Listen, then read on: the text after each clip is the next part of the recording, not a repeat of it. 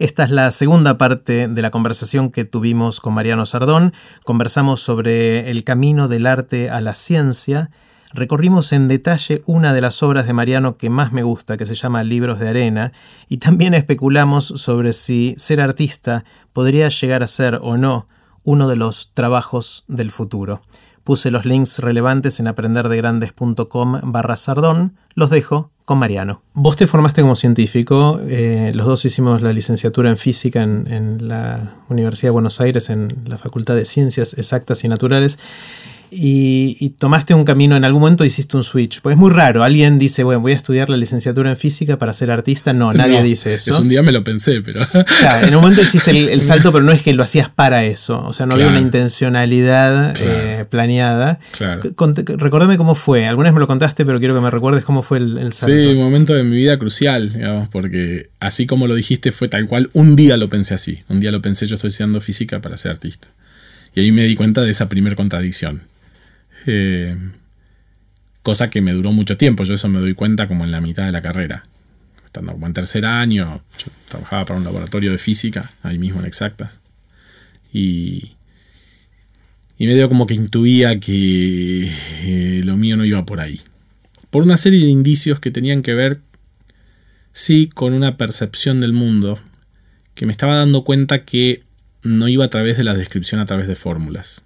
Ese mundo que yo veía en ese laboratorio me parecía fascinante, pero por otros motivos, no necesariamente lo que decían los papers. Y siempre tuve como destellos a lo largo de la carrera que yo me enganchaba con determinadas cosas. No sé, cosas que no sirven para nada, como colorear fórmulas, digamos. Coloreaba fórmulas. claro, me, me, esmeraba mucho en hacer gráficos con colores, no tiene ningún sentido, no, no no agrega nada a la discusión. Claro. La ciencia no progresa por eso. Exactamente, no, aportaba nada de eso. Me salían geniales, estaban buenísimos, era como que estaba bárbaro para un congreso y mostrarlos, pero no, cambiaba el sentido de esas cosas. Y yo estaba un poco enojado con eso. Enojaba porque esa curva roja no era considerada como tal, digamos. Claro. Entonces yo tenía huesos destellos. Me acuerdo de una vez que los primeros informes del laboratorio los escribía como si fuera un letrado, un, un literato, o sea, escribía como, ¿no? me faltaba decir a los tantos, tantos días de la... o sea, pero me, esmeraba mucho en escribir y por supuesto eh, ponía, adjetivaba. Entonces, me acuerdo de los primeros rebotes que me hacían los profesores del laboratorio. Dice, la verdad están súper bien escritos, pero no tiene ningún sentido escribir un paper así. O sea, era como que andaba calificando la belleza de las formas por ahí. Claro. Y bueno, por supuesto, en ese momento toda mi decisión era ser físico, por lo tanto acataba con ir limpiando de todo eso. Sacaba el color, sacaba los adjetivos y así me iba sacando un montón de cosas. Pero no tenía dónde ponerlas y a mí me pasaba eso, me pasaba todo el tiempo. Cuando empecé a trabajar en el laboratorio fue maravilloso porque era ahí sí me encontré con máquinas, tuve que armar máquinas, producir, no sé, descargas eléctricas que producían luz, y eso era algo fascinante, o sea, no, no, era, me podía quedar atónito viendo eso, independientemente de lo que daban los osciloscopios o la cantidad de rayos X que producíamos, si eran isotrópicos o no, no, Eso venía como después, yo me quedaba pegado a esa situación. Y, y había algo ahí de la experiencia, de lo perceptivo que yo no podía explicar, que tuve la esperanza de encontrarlo un poco en la ciencia, pero claro, la ciencia me sacaba los colores, me sacaba Así que ahí empecé a intuir un día que estaba estudiando. el camino era otro. El camino era otro. Y, mm, y bueno, efectivamente entré como en una crisis grande, eh, existencial. Era toda una decisión. Eh, y ahí decidí, estando en la mitad de la carrera, empezar a pintar, que fue como la primera escapatoria que tuve, así, pum. Eh, empecé a pintar casi compulsivamente, diría, a tal punto que la profesora, Viviana Sargón, que la que me formó en pintura, y que además no solo eso, creo que me impulsó mucho para, para hacer lo que hago ahora, pero fue en un momento clave que, que debe haber visto tanto ímpetu en eso que me dio como que. Me acuerdo que un día me dio las llaves, me dijo, quédate hasta la hora que sea si quieres pintar, no pasa nada. Y era como que todos esos colores de tantos años que no había podido meterle a la cuadrática, se los senté a tirar a una tela, pero desesperadamente.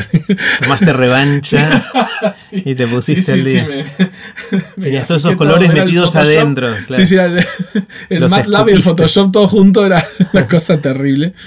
Eh, no, no, me saqué todas las ganas durante mucho tiempo.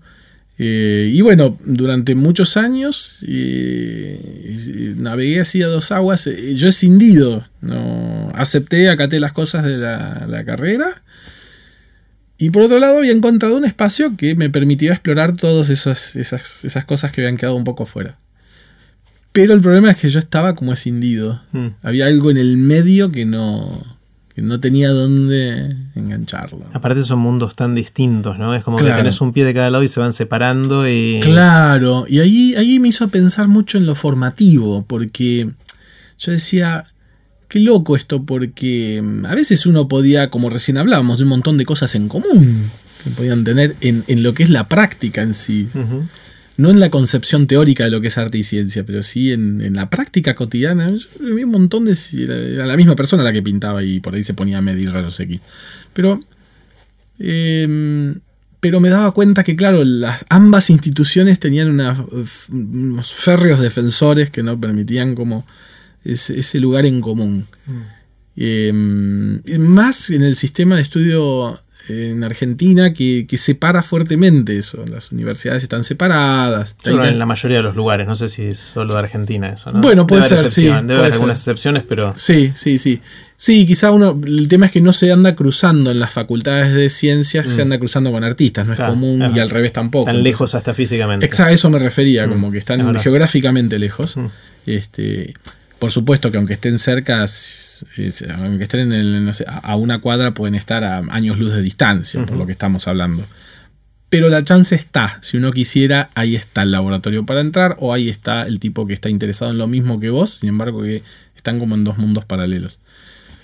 Así que ese, ese paralelismo un poco em, después mm, empezó como a, a- eh, empezó como yo empecé como a darle más espacio a ese lugar de encuentro tratando de encontrar lugares donde pudiese practicarlo yo después de hora en el laboratorio me quedaba haciendo cosas de arte Claro.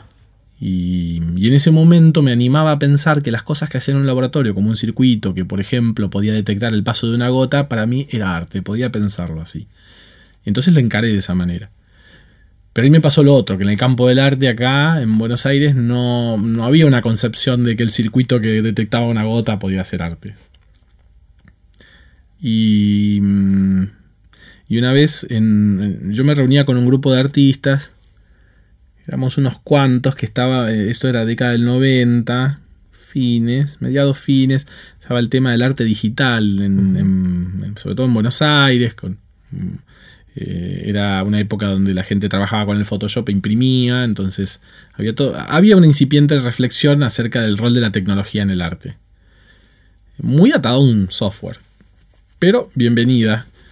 Y, mm, nos reuníamos en un lugar que le llamábamos Área 54. eh, y había curadores, estaba Rodrigo Alonso, Graciela Taquini, artistas que, que en ese momento hacían eso. Ahí encontré algunas personas que también andaban merodeando en lugares similares. Pero no había contexto ni espacio de producción concreta a este tipo de cosas.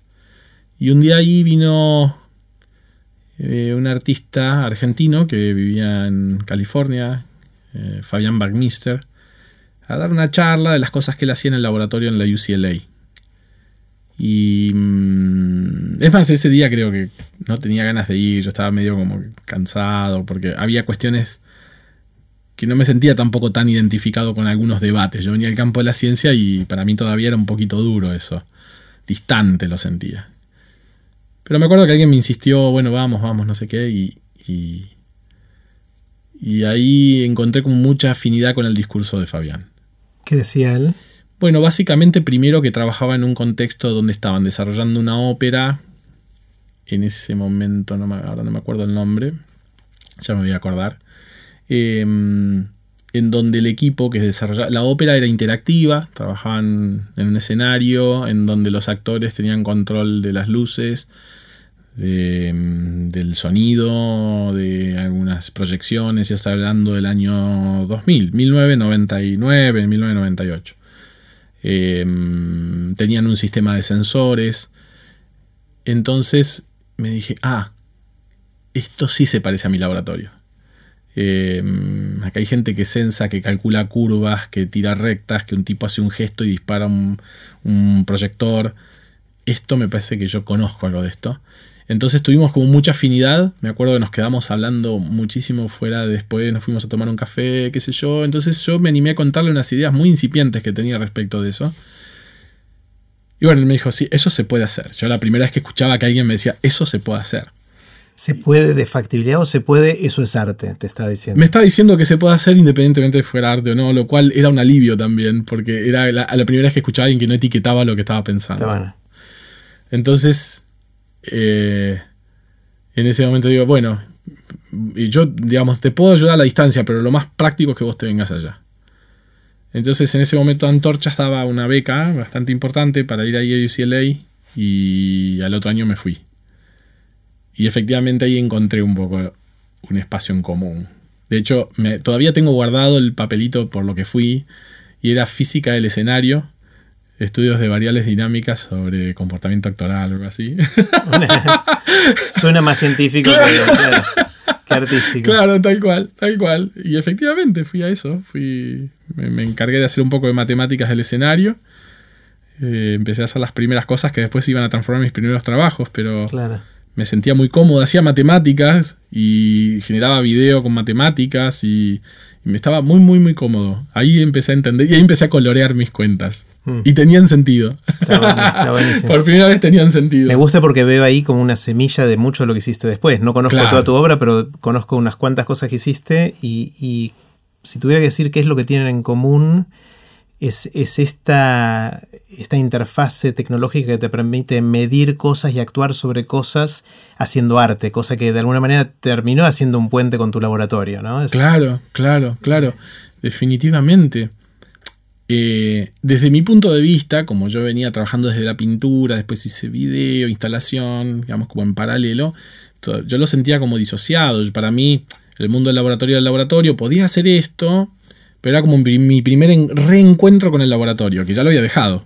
Entonces, pero era como volver, volver en un sentido con todo lo que me había llevado de la facultad para mí en ese momento no tenía ningún sentido la formación de la facultad en relación al arte. Ninguno. Claro, sentías que había sido una pérdida de tiempo. Exactamente. Yo tenía una relación recontra conflictiva con todo lo que me había pasado ahí, casi como que me había equivocado, sentía eso. Lo que nunca me imaginé era que lo que me llevaba valía oro. O sea, y que iba a ser justamente, como vos decías, el origen de un montón de cosas por la metodología, por todo lo que había aprendido, el modo de resolverlo, y miles de cosas que entendí en una facultad de ciencia, como cierta tenacidad sobre las cosas, esas cosas que vos no vas a dejar nunca hasta que te salga. Y eso es muy loco, a la gente les cuento eso a veces. Pero es el que pasa por una universidad de ciencias entiende que es. En el arte la gente puede abandonar en A veces se abandona rápido, sí. hay obsesiones también, pero la intensidad de la ciencia es muy feroz en eso, es como hay algo feroz. aparte sospecho que te da algo de bastante único el mundo del arte. O sea, no hay mucha gente que haga arte que tenga tu trayectoria previa al arte. Sí, claro, es cierto. Eh, algo que es, difícil de, repetir. Sí, sí. Me acuerdo que una vez fui a una beca en Austria, en Salzburg, y eh, era muy gracioso porque, no sé, era lejísimo. Y, y, fui a hacer un curso, me acuerdo, un par de cursos, y había un artista alemán con el que hacía arte conceptual, y yo me había enganchado con la obra del tipo. Pero me acuerdo que lo primero que me dijo cuando llegué era, ah, bueno, pero usted viene de física, ah, pero qué interesante, eso es justamente lo que usted debería trabajar, qué sé yo. Era lo peor que quería escuchar, yo no, no podía entender cómo puedo hacer tantos kilómetros sin encontrarme con un tipo que me dice que lo valioso es lo que acabo de dejar. Es como hmm. algo impensado. Pero bueno, era verdad que, que efectivamente era una cuestión un poco de tiempo y, y, y es cierto que que ahí hay algo que, efectivamente me llevé de, exacta muchísimo. Mariano, me, encantaría eh, que elijas una obra tuya. Sí. Eh, y, y que me cuentes algo de esa obra, que me, que me cuentes cómo fue el... O sea, yo, yo pienso en varias, pero no quiero sesgarte. O sea, Ajá, quiero que vos ajá. elijas una y, Sí, y sí. me cuentes sobre esa obra, cómo la pensaste, cómo la hiciste. Está bueno, bueno. eh, sí, quizá la que, la que es la que. Una de las horas que, que sea- yo me siento que más me representa y me ha hecho viajar mucho y, y es Libros de Arena. Libros de Arena tiene un montón de condimentos que siento que soy yo. Era una de las que yo hubiese Sí. elegido, así que está bueno, está buenísimo. Está buenísimo. Sí, sí, porque, primero porque viene con el derrotero de nuestro diálogo, es casi biográfica, porque pasó en ese momento, en ese momento que estoy contando. La empecé a hacer en allá, en, en Los Ángeles, porque ahí como que me conecté mucho con la programación y, y con la minería de datos y ese tipo de cosas. Tenía mucho tiempo para hacerlo y podía aprender casi de manera autodidacta, además de estudiar en la universidad.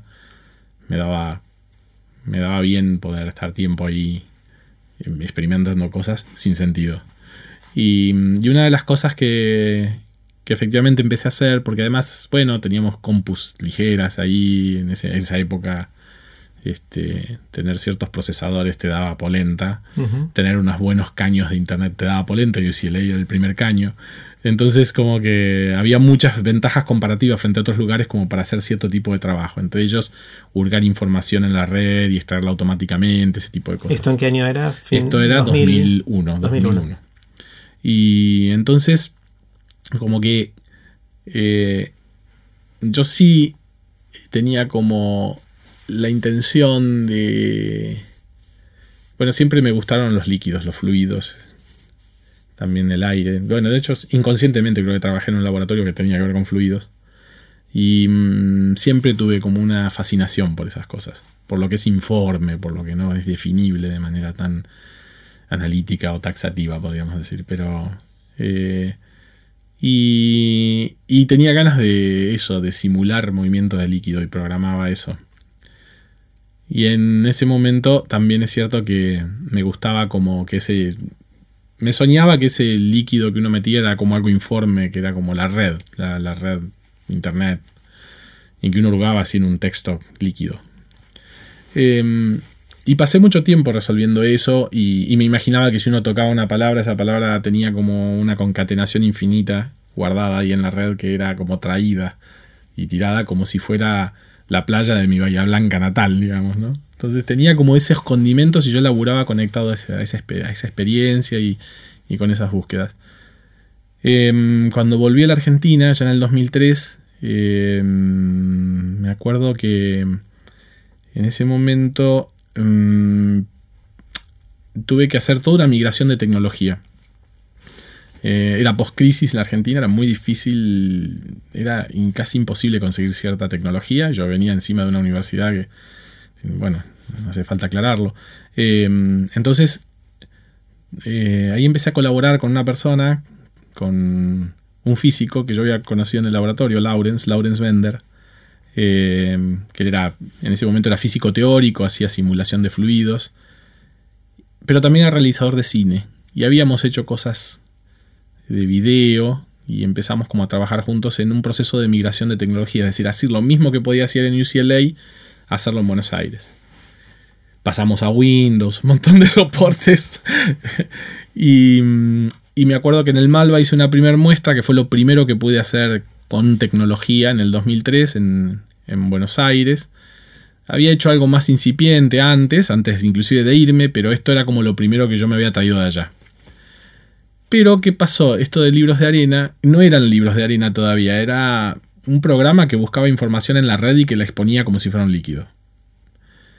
Entonces, hablando en ese momento con la directora del Museo de Arte Moderno, con Laura Buchelato, le cuento este proyecto así como te lo cuento a vos, y me dice, me encantaría que abras la, eh, la programación del año que viene. Esto te, estoy diciendo, sería, ponele noviembre del 2003 empezar en marzo del 2004. O sea, el peor momento de producción, del verano. Mm. Con cero presupuesto. Semejante apuesta era ¿Pero qué significa abrir la programación? eh, empezar, el museo se mantiene cerrado hasta que las, las- las primeras programaciones de muestras arrancan abril Ok. típicamente. Entonces, Eh, dice, si querés podés venir a trabajar en el museo. ta, ta, ta, ta. Bueno, perfecto. Me acuerdo que ya habíamos boceteado algo de eso, yo venía con el software, no sé qué historia. Y empezamos, empecé a pensar como eso, bueno, finalmente, ¿qué sería esto? Esto de visualizar información, de hurgar información, que el, buscador eh, tenía como una cuestión verdaderamente aleatoria de búsqueda. ¿Qué, buscaría? Em, entonces digo, bueno, eh, empecé a darle como forma, como era una cuestión que tenía que ver con la playa, con el mar y mi infancia. Entonces pensé en la arena como una interfaz. porque- Era, antes de decir con la arena, un segundo, una aclaración previa. Hasta ese momento era una proyección, era un Claro, cañón sí, que proyectaba exacto. sobre una pantalla, una pared, sí, sí, sí. y mostraba palabras mostraba que, palabras que bajaban que y eran surgían de una internet. cascada, claro. Y surgían de, de un programa de búsqueda que tomaba, lo, bajaba el código HTML Sí.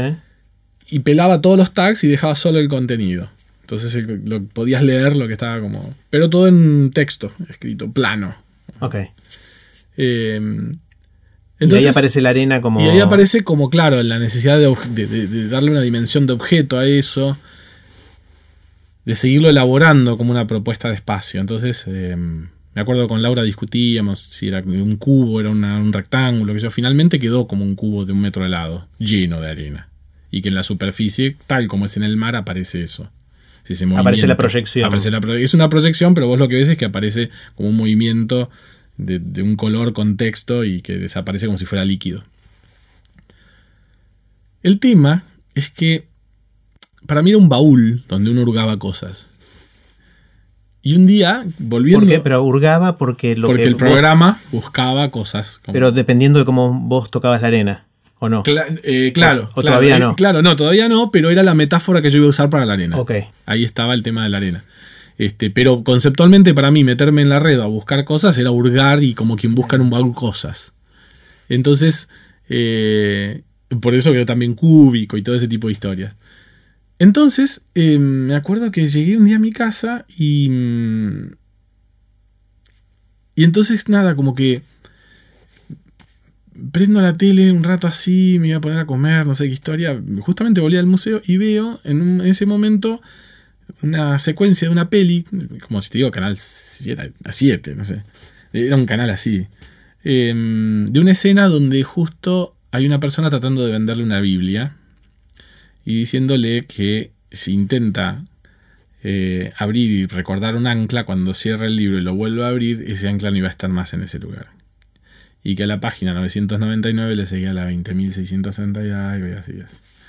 Yo me quedé medio pegado y me di cuenta que creo que lo que estaba haciendo era el libro de arena.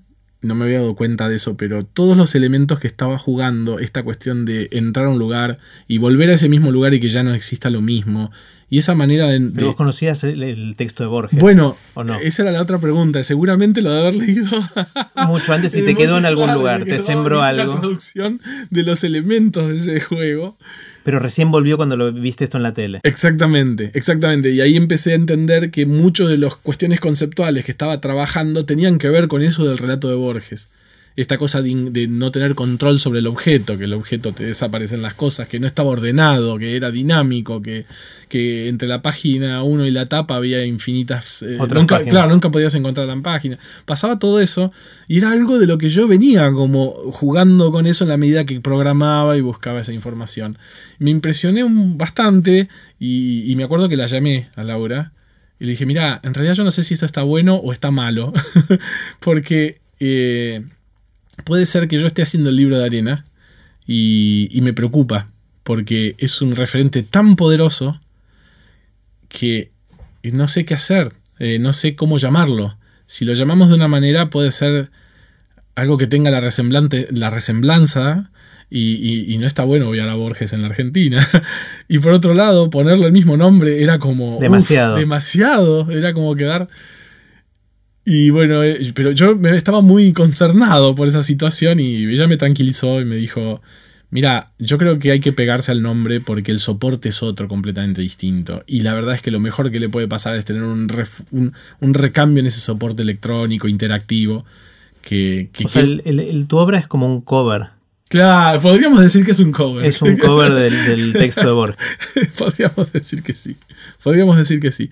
Y que, mm, y que fue quizá fue una gran decisión haberle puesto parecido libros de arena, porque además no era un cubo solo, en ese momento eran dos cubos. Entonces eh, fue el plural. Y creo que cerraba bien. Creo que parte del éxito del trabajo también tiene que ver con eso, porque remite a Borges pero lo saca a un soporte completamente contemporáneo. Es como repensar esa idea en otro contexto que no es el del papel, que no es el de... ¿Y entonces cómo terminó de evolucionar la obra? Describime la obra. Y finalmente la obra fue, fueron dos cubos en ese momento de un metro de lado, completamente lleno de arena, como una tonelada de arena, eh, sobre los que efectivamente la gente cuando tocaba la arena podía ver cómo, se, cómo emergían textos que eran de Borges. Entonces ahora sí, lo que iba a buscar en la red iba a ser Borges. ¿Es cualquier texto de Borges o de ese cuento? Cualquier texto de Borges, en cualquier idioma. Este y, y entonces, con el movimiento de la mano uno puede ir como tratando de leer, pero lo que pasa es que inevitablemente va a desaparecer. Se te escapa y nunca más lo puedes Exacto, porque el programa lo va a, ir, va a ir a buscar otro y así, y así, y así, tal cual era el libro. Que eso era lo más fuerte que yo sentía que tenía que ver con el libro de arena. Para mí era una metáfora perfecta de lo que podía ser un mar de texto. Pero eh, ahí era justo el lugar más fuerte de encuentro con el libro de arena. Con lo cual, la verdad es que funcionó muy bien eso. Realmente, eso se lo debo a Laura. Quiero decir, eh, terminó como ayudándome a cerrar un montón de cosas. Recordame el apellido de Laura. Laura Buchelato. Buchelato. Sí. Este. Y, y bueno, esto fue como una cuestión realmente muy paradigmática del trabajo, que tiene esta anécdota que, que bueno, después fue el Libros de Arena y, es hasta, bueno, hasta el año pasado, cada tres meses más o menos la armo en algún lugar. ha parado de, ya tiene más de 10 años, ahora del 2004, a desarrollar en el 2003, al 2017 todavía funciona y sigue teniendo aparentemente el año y, y tiene varias encarnaciones, ¿no? Supongo. Sí, tiene varias, tiene, tuvo todo tipo de permutaciones, pero el éxito del trabajo no es tanto, en definitiva, no quedó atada a la cuestión tecnológica, quedó atada a algo mucho más elemental, que es la relación de la luz, las manos y la arena. Yo no lo sabía, eso ocurrió después. Eh, cuando, cuando estuvo armada, ahí me di cuenta que lo, esa interfaz era potente para todas las mm. personas. A mí yo la, vi un par de veces en, distintos, en dos lugares distintos, creo y me quedé rato largo, largo jugando con la arena. O sea, es, algo que produce, es una sensación, a mí por lo menos me produjo una sensación muy fuerte, de primero de, tocar la arena, un tema táctil ahí de, los sentidos, eh, pero también esa sensación de que cuando uno va tocando va generando cambios en, las letras que vienen de algún lugar que no entendés al principio muy bien dónde está eh, y que la sentís líquida, claramente se siente, se siente muy líquida. Tal cual. Si hay algo de la temperatura, de la arena, hay un montón de cosas que y creo que hay algo tremendamente lúdico que como que explota la interacción que tenemos independientemente de lo tecnológico, sino de la relación directa y primitiva que tendremos con la arena. Eh, en todos tenemos alguna memoria relacionada a la arena en la vida y, que son como esas cosas que uno ve una pelota y patea. bueno, es tan simple la arena como tocarla y quedarse pegado a la arena. Pero para lo que para mí era una metáfora casi conceptual se transformó en algo intensivo, perceptivo, muy fuerte, y creo que eso es el éxito de ese trabajo, tiene que ver con la elección de los materiales. Eh, además de que es verdad que es cierto que es difícil al principio darse cuenta de dónde viene este, esa proyección. Hmm. Eh, es una proyección, pero al principio no te queda claro porque uno está concentrado en la arena y lo que mira para arriba. mira para arriba. Entonces, eh, pero sí, ese es un trabajo que, que no, no para de tener eso, yo no, no, he envejecido quizá porque apunta a algo muy primitivo. Hmm. Entonces, como que apunta a algo clásico, ¿no? Esto, Mariano, el, sé que justamente poner etiquetas no es parte de la idea, pero hay etiquetas. ¿Esto es arte contemporáneo?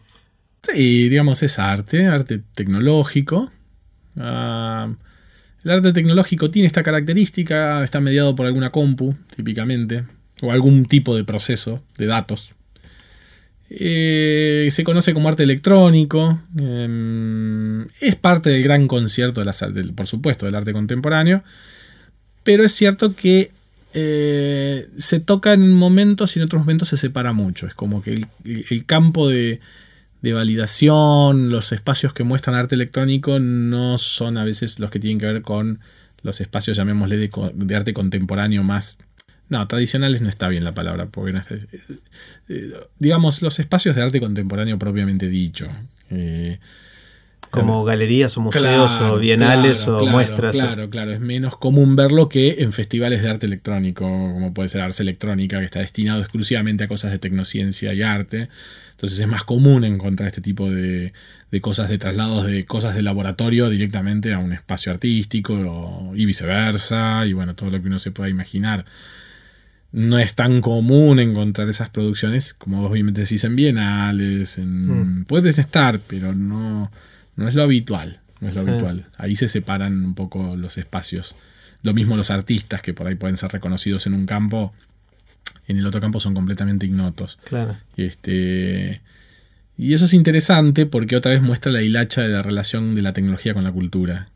Si la tradición artística le cuesta por formación, tradición y visión del mundo incorporar la tecnología y la ciencia como un elemento de la cultura. Están alejados de hace siglos y de golpe eh, reconocemos que la cultura, sin duda, tecnocientífica, casi la cultura por definición, hoy podríamos animarnos a decir, sin embargo, eh, todavía tiene, hay resquemor en considerarla como, como quizá el elemento que más metáfora nos da para la vida. Em, quizá donde se juegan las cosas más vertiginosas probablemente. Sí, justo decís vertiginosas y, mientras vos relatabas tu trayectoria en, creando libros de arena, yo traté de ponerme en tus pies, o sea, traté de sentir qué hubiese sentido yo en cada uno de esos pasos que fuiste contando, tus viajes, tu, camino de, crear esto, y, me da vértigo. Me da vértigo en el sentido de, o sea, obviamente es mi prejuicio de mente más cuadrada, científica, etcétera, eh, pero me, o sea, pues ni siquiera sé qué estoy buscando. O sea, es como esa, esa, búsqueda en la cual, o sea, uno cuando está haciendo ciencia, bueno, tenés un campo de estudio y te haces algunas preguntas y bueno, decís, bueno, ¿qué experimento hago para testear esto? Eh, acá no, acá, o sea, es, mucho más amplio, es, más vasto, es más... Eh, literalmente me produce mareo.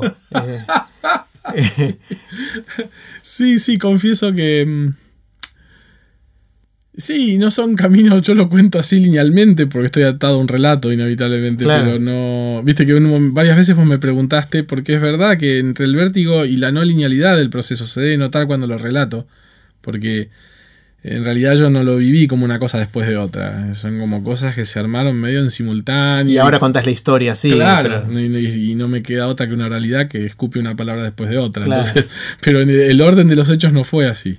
Eh. Eh, es más borgiano, si se quiere, mucho más enmarañado, más mm. casual. Hubo descubrimientos casuales, hubo asociaciones. Bueno, vos viste la tele ese día y hiciste la Por ejemplo, eso fue increíble. O sea, le terminé dando el nombre a esto por una cuestión del estilo. El nombre y el contenido y, la conceptualización. Sí, claro, claro. Terminó siendo lo que es, digamos, por un hecho casi casual. ¿Casual?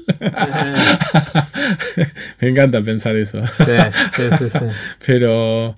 Eh, sí, quizá hay, una cosa que también la ciencia tiene, que es pescar esas casualidades. Mm. Que son como la apertura de la teoría, ¿viste? Es la rotura, es como el agujero del paper, es como la deriva. Eh, es como. Y creo que uno podría estar atento si no se deja de llevar tanto por las fórmulas y, y derivar. Y le pones más colores a las curvas. claro, totalmente. Eh, eso por ahí ayudaría más a la creatividad en la ciencia un poquito. bueno, ahí vamos, ¿no? Em, totalmente, es casi una parábola. Uno podría dejarse llevar los colores y después tiene todo el derecho de volver al blanco y negro del paper. Pero creo que el recorrido podría aportar algo. Soy consciente de eso. Y creo que tiene mucho valor el esfuerzo que se hace a veces en hacer esas trayectorias cuando uno quiere contar una idea científica. Mm. Para mí, quizá ahora eh, hay mucho espacio de, los que cuentan ciencia que, que, que encuentran el valor que tiene eso que es un valor emocional, que se deriva, pero, viste, uno a veces resuelve un tema pensando en otra cosa, entonces creo que a veces eh, ahora empieza a haber un poco más de conciencia del sentido de, efectivamente ver en colores. Y, y, porque total siempre hay tiempo para volver. la ciencia es muy blanco y negro. Sí, es blanco y negro, sí, la ciencia es blanco y negro en general. No está bien vista la estimulación de ningún índole. Mm. Eh, los gráficos y todo son parcos en general, tienen una alta dosis de significación y si ves colores porque es un infrarrojo o, un tipo de código que está, está, claramente expresado de qué color debe ser. Todo tiene su razón de ser. Absolutamente. Eh, claro, de golpe uno hace esos tremendos gráficos que dice, toma distancia, se olvida qué es cada cosa y dice, ah, wow, esto es increíble. Que es mucha experiencia de ciencia viene de ahí también, ¿no? bueno, esta es un viejo tema, además de de graficar cosas. Y, a veces inclusive en esas escuelas como matemáticas inglesas donde la matemática era producto de un escalonamiento estructural, pienso en Hilbert y, decir, bueno, digamos, la estructura va a ir creciendo en función de la aplicación de la misma estructura. Cosa que hoy por hoy es muy difícil ya de sostener, uno sabe que eh, si esa porosidad no existe, si esa, esa ese desvío es casi imposible crear algo. Hmm. Entonces, eh, quizá ese, es, eso otro que por ahí se dio más en la escuela alemana, que tenía que ver con lo táctil, el matemático formado como escultor a veces, esas morfotecas, esos objetos que ayudan a la intuición espacial también para pensar la matemática. Quizá cobran un sentido ahora más que nunca, quizá la ciencia la podemos pensar así. Claro, Yo, a mí me gusta pensar mucho qué va a pasar con, con nuestro tiempo a medida que las distintas los distintos desarrollos de la inteligencia artificial, de la robótica, las más cosas empiecen a hacer las cosas que nosotros los humanos venimos haciendo durante tanto tiempo de manera más eficiente, efectiva que lo que lo hacemos nosotros y empecemos a ser obsoletos.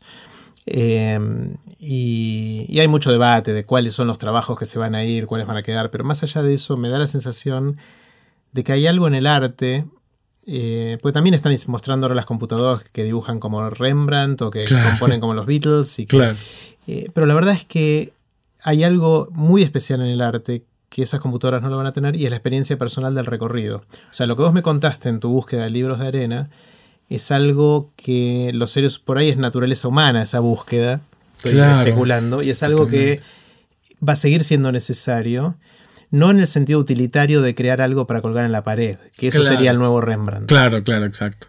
O, que, tocar en el MP3, que eso sería la nueva canción de los Beatles. Claro, claro. Sino de construir algo que le dé significado a nuestra vida. Que quizá nos quede ese reducto, ¿eh? lo cual no es poco. Por eso, por, ahí estás inventando la profesión del futuro. pero, eh, pero a veces me pienso eso en la carrera, ¿viste? En la carrera de artes electrónicas. Eh, casualmente hoy hubo una reunión y eso, y, y mm, y vos sabés que sí, sabés que sí, creo que mm, hay algo de eso, hay como la necesidad de, mm, de encontrar... Está bueno lo que decís, porque es, es como la pregunta que se hizo la pintura cuando vino la fotografía, ¿no? ¿Qué es pintar entonces? Si ya nada mejor retrata el mundo que esta máquina. Entonces uno empieza a, buscar cuál es el lugar propio de eso. Entonces, efectivamente, si va a haber cuestiones que para la funcionalidad van a estar respuestas, quizás nos, nos quede uno de los mejores lugares, en definitiva. Em, que es este de un poco casi como una especie de estrategia perceptiva, algo que uno intuye que está por ahí, que puede salir a holgar de una manera eh, así, ¿no? Con quizá el, ¿cómo sería? Como la esencia misma, el jugo más profundo del hallazgo, digamos, ¿no? Que donde se juega mayor ambigüedad. Total, la resolución la vamos a tener resuelta. Claro. Pero inclusive hasta la formalidad, en el sentido que decíamos recién en las matemáticas estructuradas, la podríamos tener resuelto. Quizá ahí estoy de acuerdo con la experiencia propia vivida. Eh, quizá tengamos que formarnos en eso, ¿no? Sí. O sea, al, final cuando la, inteligencia artificial nos saque todas las cosas eh, utilitarias, lo que nos quedan son experiencias y, y la, digamos, la, el intercambio de experiencias, la creación de experiencias, la compraventa de experiencias, todo eso. No estaría nada mal. Eh, y la búsqueda artística creo que es una de las, de las más fundamentales. Tendría algo que contar, sí. Podría aportar mucho ahí, sí, sin duda, sin duda, porque es es como esa cosa que siempre vinimos haciendo y nunca nos dimos cuenta que estaba ahí. Eh, quizá también sirva como ese reservorio finalmente, como como una práctica que en realidad va a tener más que ver ahora sí con el conocimiento probablemente de lo que le imaginamos. Probablemente, ¿no? Quizá eh, esa, dosis de comprensión sí tenga que ver casi con metodologías artísticas, ya que las otras estarían por definición resueltas por otro lado. claro. No está nada mal. No está nada mal pensar en una educación en esa dirección. Tendríamos que cambiar radicalmente muchas cosas. Claro. Cuando nos empiece a sobrar el tiempo no nos va a quedar otra que pensar en estas Totalmente. cosas. Hoy todavía estamos ocupados haciendo cosas. Sí, y armando esas máquinas. Exactamente, que nos van a dejar sin trabajo, pero bueno, eh, está, está todo bien. Eh, el- la carrera en, en artes electrónicas, ¿cómo es la- el título exacto? Es eh, licenciatura en Artes Electrónicas. que es en la UNTREF, en la ¿no? Universidad de 3 de Febrero, sí. la Universidad Nacional de 3 de Febrero. Es una carrera que ya tiene mm, 17 años. ¿Y cómo se enseña esto? ¿Qué, es lo que se enseña? Ah, gran pregunta, gran pregunta. Porque tiene que ver con todo esto que estamos hablando. Eh, primero porque es una carrera que aborda el tipo de producción artística que está vinculado a procesos de datos computacionales o en general en sentidos más amplios. Pero por lo tanto vos tenés ahí un conglomerado de tradiciones. La tradición artística y la tradición tecnológica fundamentalmente y una pizca menor la científica, pero por una cuestión de operatividad, o sea, y porque está un poco más lejos. Eh, entonces, de por sí, el plantel docente es gente que viene de tradiciones completamente dispares. Tenemos desde, obviamente, desde músicos, eh, videastas, físicos, ingenieros, con lo cual eh, llegar a determinados acuerdos es todo un gran esfuerzo dialéctico y de traducción. Y la pregunta que vos haces es una pregunta que uno se hace todos los días prácticamente y cada reunión con profesores es el debate de a dónde vamos, qué es, qué es hacer esto, que es el meollo central de, de una disciplina que no tiene borde, eh, que es compleja por definición porque son prácticas que imagínate cómo vas a dar cuenta gente que hace cosas con biología sintética, eh, no sé, que hace arte con eso. Eh, o usa nanotecnología. Digo, ¿dónde produzco? Ya no está el taller del artista. Tenés que meterte en un laboratorio. Ahora, ¿cómo accedes a un espacio que es reducto específico y oficial de la ciencia? ¿Cómo meter un tipo que se va a poner a hacer cosas con máquinas, con ideas, con conceptos? Hasta tiene que aprender la performance de estar adentro de un laboratorio Mm. Territorio fascinante si lo hay, pero bueno, todo, no hay estructuras ni económicas ni de marco legal que permitan tan fácilmente hacer eso.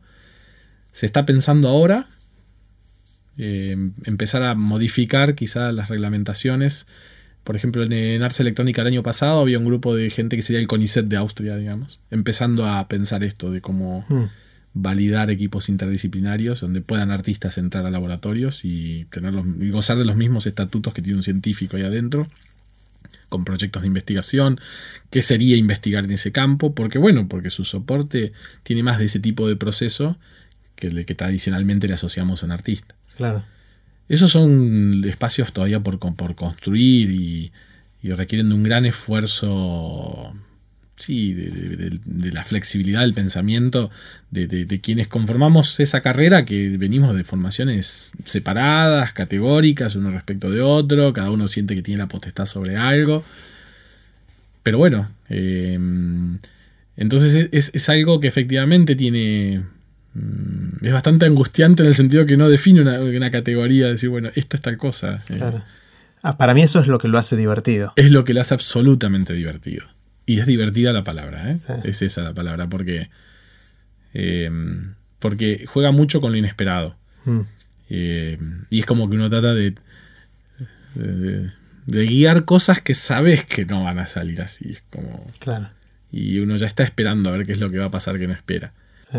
A mí una de las cosas que me fascina mucho, hace mucho tiempo ya, es esto de, de qué pasa cuando agarras a alguien eh, desarrollado, entrenado, capacitado en, un- en uno de estos hilos históricos, ¿no? en uno de estos compartimentos arbitrarios de la cultura humana, eh, ya sea la ciencia, el arte, la tecnología, el, no sé, el derecho, la medicina, ca- cada uno de estos son como cosas Claro.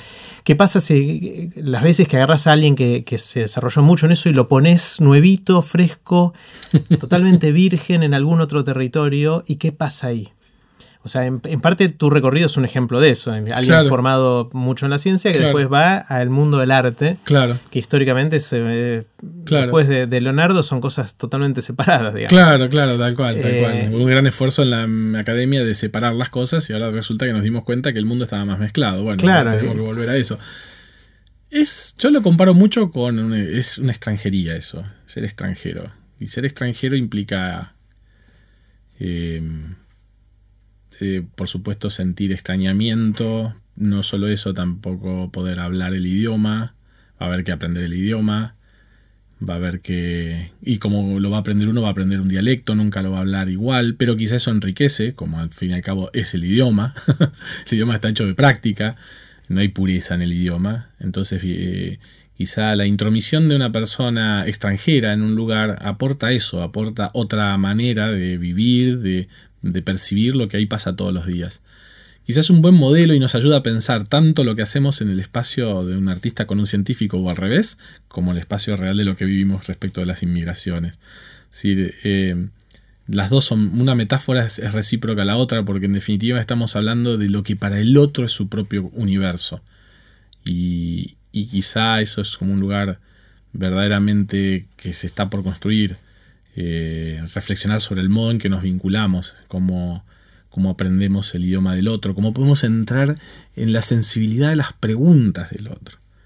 Eh, aquello que está en común, cuál es la, nuestra pregunta. Eh, o sea, podemos venir de campos distintos, pero podemos tener la percepción respecto de la curiosidad sobre algo. Y y bueno, por ahí cada uno encuentra una manera mm, de, de, salir hacia un lugar o hacia otro, a jugarla de dos maneras distintas. Yo agarro para el paper y la experimentación, a mí dame un cuadro. Es posible, pero es muy distinto cuando hay una pregunta en común. Cuando hay una pregunta en común, em, cuando hay una percepción en común, em, me parece que ahí empieza la historia. Ahí, ahí eh, jugar a eso es un juego muy divertido en serio, como hmm. que hay complicidades entre, independientemente ya sí de, las formaciones. Y, mm, y, uno puede jugar a un vaso comunicante. Mucho de estas cuestiones que me estoy refiriendo fundamentalmente a mucho del trabajo que hago con las cosas que se hacen en neurociencia.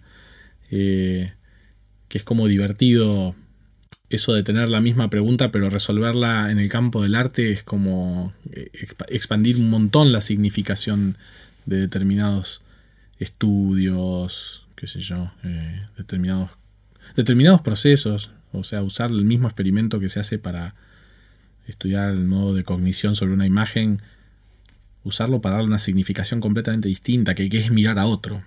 Y la pregunta que viene del arte, pero es la pregunta que se hace el mismo tipo que está estudiando tienen dos recursos distintos para expresar eso, pero la pregunta es la misma y, ahí sí que hay bastante mezcla interesante, porque lo que pasa sí que está mezclado, está, y, está bueno porque ese objeto cuando se produce, cuando uno experimenta con las mismas metodologías que un laboratorio, pero esta vez es un chico de una carrera de arte la que lo está haciendo, Ahí es lo que pasa con el extranjero, usa las cosas de una manera que el otro no está acostumbrado a usar. Y ahí es donde aparece posiblemente algo distinto. Claro. Ahí tienes la gran oportunidad. Mm. Eh, por eso em, creo que eso, creo que uno empieza a armar como un territorio de un lenguaje en común que respecto de la pureza es imperfecto, pero que es muy prolífico tiene las capacidades de generar cosas que uno no piensa porque aparecen palabras nuevas, aparecen formas nuevas, métodos nuevos. Em, muy, a menudo pasa que una pregunta que por ahí se hace en la ciencia casi como que uno la suelta por concatenación emocional, eh, se transforma en una pregunta genuina en el campo de la ciencia. Que desde el arte es una pregunta que uno puede decir, digamos, vengo haciendo esto y de golpe cambio para hacer esto otro pero por razones estrictamente, podemos llamar estéticas, conceptuales, no importa de la validación artística que tengan. Y por ahí es una buena pregunta y genuina en el campo de la ciencia. Mm. no, no, mira, tuvimos esto armado y nunca lo pensamos hacer esto. ¿Se te ocurre un ejemplo? Sí, por ejemplo, ahora últimamente estábamos trabajando eh, con cosas sobre la gestualidad y la oscuridad. Y mm, como veníamos muy conectados con el tema de la gestualidad a la hora de reconstruir el rostro de otro, y después pasamos a la gestualidad en la composición de imágenes más complejas, con el uso de aparatos que pueden ver dónde se detienen los ojos por un instante y cómo se mueven los ojos a la hora de leer esa imagen. Y es casi como la imagen construida desde la gestualidad humana, porque sumamos muchas miradas para construir una imagen. Y era concentrándose sobre la gestualidad, que es un argumento que uno puede mirar cuando mira un cuadro, cuando mira un cuadro dice la gestualidad del artista. Bueno, esas imágenes implican gestualidad. ¿Qué es lo que pesca la gente? Cuando la gente ve un video de cómo se arma una imagen hecha con ojos de otros, enseguida siente que hay algo orgánico en eso que tiene que ver con la gestualidad del cuerpo. Ahí hay un cuerpo. Claro, son los ojos. Y eso que por ahí artísticamente uno puede poner el acento en la gestualidad, dice, bueno, ¿por qué no desarrollar la gestualidad al extremo? ¿Y qué es la, gestualidad sin imagen del ojo? El caso más extremo que uno puede tener es. O sea, ver qué recorrido hace el ojo cuando no hay nada que cuando, O tenía una imagen hace un rato y ahí se apaga la imagen de golpe y el ojo queda libre, por así decir, entre comillísimas. O sería la pregunta: ¿es libre o no? Y, y es una cosa que se terminó como reelaborando en un diálogo, decir, bueno, habría que probarlo esto. Es un juego interesante para hacer. ¿Qué pasa? ¿Habrá un remanente de, ese, de esa forma que quedó de alguna manera? ¿O no? Directamente se apaga y se apaga. Y ahí es una, pregunta científica genuina. Genuina. Es un experimento genuino y estamos preparando lo que antes usábamos para producir obra de arte, ahora estamos preparando para, hacer un, experimento. Está genial. Está genial. Entonces, hay como juegos de ese estilo de ida y vuelta que, son como traducciones de un lenguaje a otro. Dejarse llevar por una metodología y que uno encuentra estar atento a la, resonancia que hay en el otro espacio. Cuando uno piensa en cómo miramos un rostro con un aparato que permite eh, tomar información a muy alta resolución, eh, y, cosas interesantísimas de los lugares donde uno se detiene a buscar información en, el rostro de otra persona, no puede dejar de pensar en paralelo que la historia del arte tiene que ver con el retrato. O sea que hay algo ahí que tenés que sea, juntar, no cabe duda de que... El, después voy a poner el link a, tu charla muy cortita antes de que de la Plata. extra corta. Extra corta, que fueron tres minutos, tres minutos, ni eso, 2.50 y algo. Dos, mira, no, lleva tres. Eh, pero que estuvo muy linda y en la cual describís un poco esta, parte de esto. Esto es mucho más amplio, obviamente, y después creció mucho después de eso. Muchísimo. Pero esencialmente la, describo brevemente, que es eh, cuando miramos, vos decime si lo voy a decir bien o mal, cuando miramos un retrato, digamos un, cuadro de un rostro, eh, los ojos no ven todo al mismo tiempo, sino que se posan en distintos lugares y, y en lugares bastante específicos. Y cada persona puede hacer un recorrido un poquito distinto, pero es típico que miramos a los ojos, la nariz, los, labios. Supongo que hay lugares donde... Y que nuestra imagen interna de lo que estamos viendo se reconstruye con un, con un sampleo, con una muestra bastante parcial de todo lo que, lo que está por ser visto, digamos. y el resto interpolamos de alguna manera con con nuestra base de datos históricas de cómo un rostro debe lucir, supongo. Es algo, así. Eh, y la, obra de arte muy linda que, hicieron, eh, que, mostraste en, en TDX Red Plata hace, hace unos años, era eh, ver estos, estos cuadros empezando todo negro y empezar a descubrir de esos cuadros, a mostrar donde los ojos de la gente que lo vio se fueron posando. Y entonces uno va reconstruyendo y a la larga queda casi todo iluminado con ciertos lugares negros que la gente nunca se posa porque no son interesantes. Eh, y es, muy lindo y de hecho usamos eso también para, presentar a los oradores en, ese evento. Eh, y la gente podía ir y ponerse este sistema de monitoreo de pupilas para ver dónde uno se posaba y, contribuir a, todo esto. Exactamente, Así que después voy a poner el, link para que la gente pueda ver esa charla y parte de, del sí, trabajo. Sí, está bueno. Eh, Mariano, quiero hacerte varias preguntas cortitas. Eh, las preguntas son cortitas. Así terminó la segunda parte de la conversación con Mariano Sardón. Puse los links relevantes en aprenderdegrandes.com barra Sardón. No se pierdan la tercera y última parte en la que le hice a Mariano el bombardeo de preguntas de aprender de grandes.